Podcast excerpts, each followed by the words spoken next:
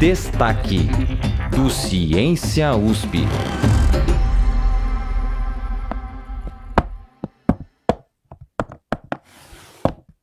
Muito bem, Gabi e Caio. O tabuleiro de xadrez já está arrumado. Vocês estão prontos? Se o Caio estiver pronto, sim. Bom, só se for agora então. Caio com as peças brancas, Gabi com as pretas. As brancas saem primeiro. Hum, vamos lá. Cavalo na H3. Deixa eu ver. Peão na E4. Legal, a Gabi começou com a abertura do peão do rei.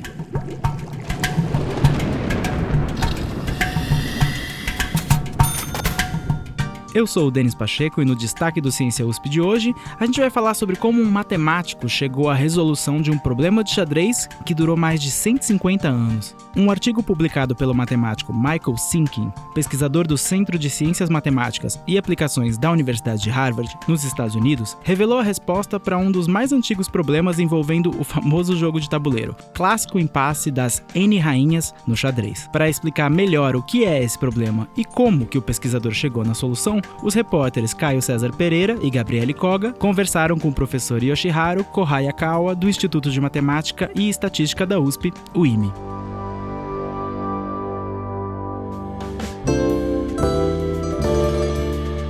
Oi Caio, oi Gabi, como é que tá o jogo por aí? Oi Denis e ouvintes. Fazendo uma pausa no nosso jogo aqui, eu acho interessante a gente explicar antes algumas coisas sobre o xadrez. Para começar, o xadrez é um dos jogos mais antigos do mundo, com aproximadamente 1500 anos de existência. O local de seu surgimento ainda é incerto, mas acredita-se que ele nasceu na Índia e tenha recebido influência de diversos outros países ao longo dos séculos.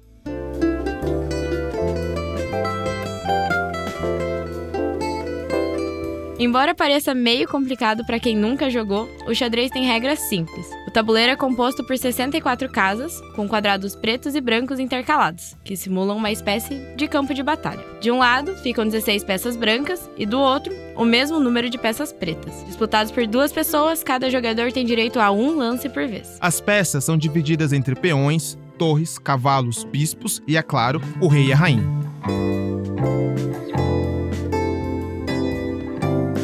Todas elas possuem um tipo de movimento diferente, sendo geralmente limitadas a andar uma quantidade determinada de casas. O objetivo é dar checkmate no adversário, ou seja, deixar o rei sem alternativas para escapar. Hoje em dia, esse é um dos jogos de tabuleiro com o maior número de adeptos do mundo e chama a atenção de muitos pesquisadores das áreas de matemática e computação. Com tantas possibilidades de jogo, muitas pessoas passaram a se dedicar a resolver problemas do xadrez. Um dos principais é o chamado problema das N rainhas, e o professor Yoshiharu explica em detalhes.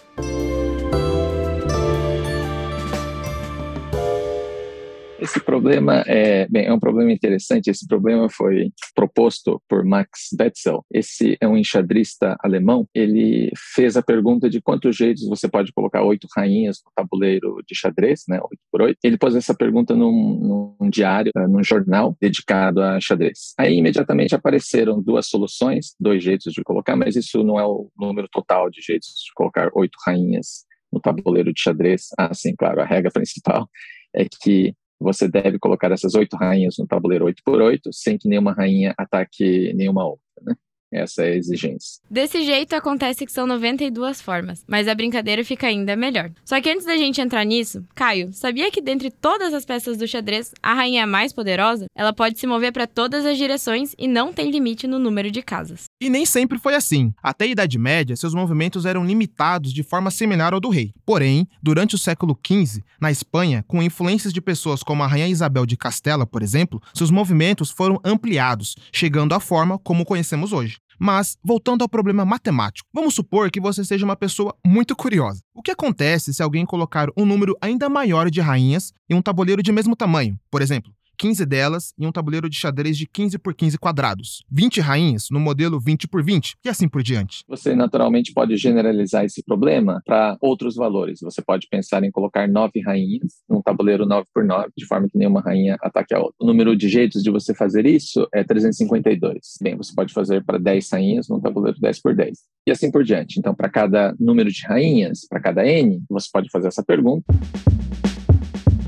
Preso nesse gambito de rainhas, o matemático e pesquisador de Harvard, Michael Sinking, conseguiu elaborar um jeito de escapar dessa armadilha. Então, o matemático tem que inventar algum jeito de dar uma resposta satisfatória para isso. É, muitas vezes o que acontece nesse caso é ele dá limitantes. Ele diz lá que o número de jeitos de colocar em rainhas do tabuleiro por n é no máximo uma certa quantidade e no mínimo uma certa quantidade. Ele dá o que a gente chama de limitantes, limitantes superiores e inferiores. E se esses limitantes superiores e inferiores forem bem próximos um do outro, a gente se dá por satisfeito, porque você sabe, talvez você não sabe o número exato, mas você sabe que o, a resposta é algum número mais ou menos assim. Então, talvez a gente sabe que é o número da forma, ele começa com o dígito 7 e depois tem, sei lá, um milhão de casas. Você dá uma resposta aproximada para este problema. O que Michael conseguiu fazer então foi chegar a uma resposta aproximada, entre aspas, para esse problema, o que já foi melhor que muitos dos seus resultados encontrados anteriormente. Ele sabe dizer para um dado n quantas casas tem a resposta. Bem, ele sabe quantas casas tem a resposta a menos de um pequeno erro. Então, digamos, é, tem não sei quantas casas, mais ou menos 1% de erro. Então, esse é o nível de precisão que ele conseguiu determinar a resposta para esse problema. Mas isso é muito, mas muito melhor do que tudo que existia antes. Então, para esse, esse problema aqui, a resposta, o número, é, a resposta é muito grande, né? o número de jeitos de colocar em n é um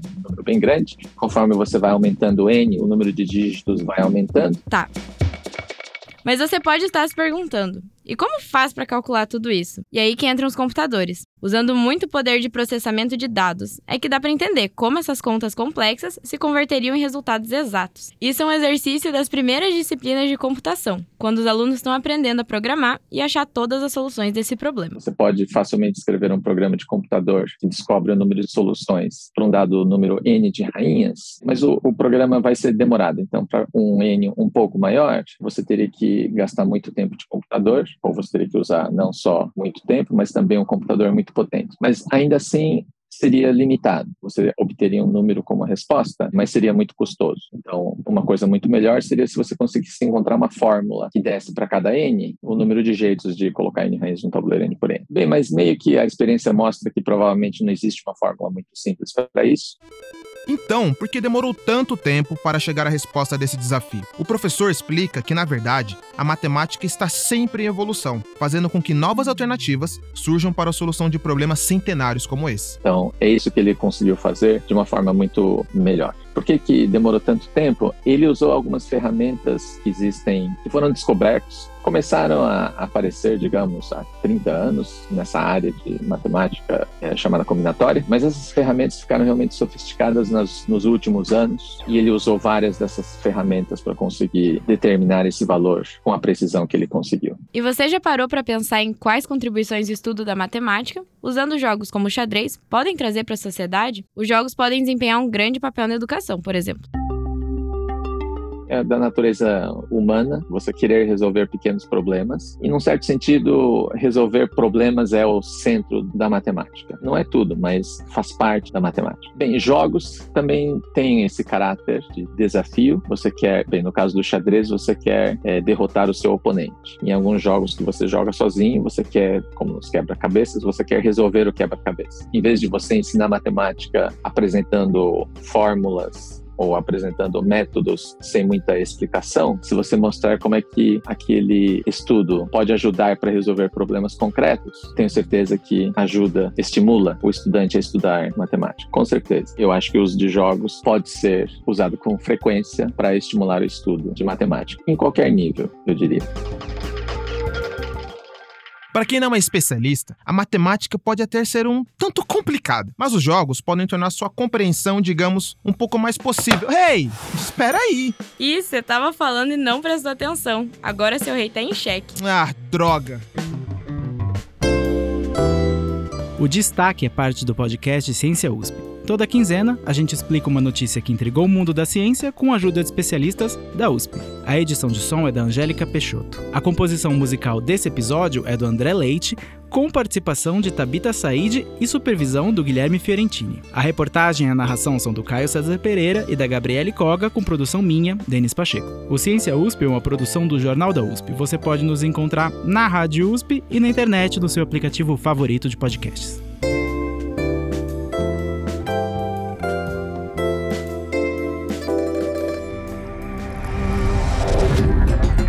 Destaque do Ciência USP.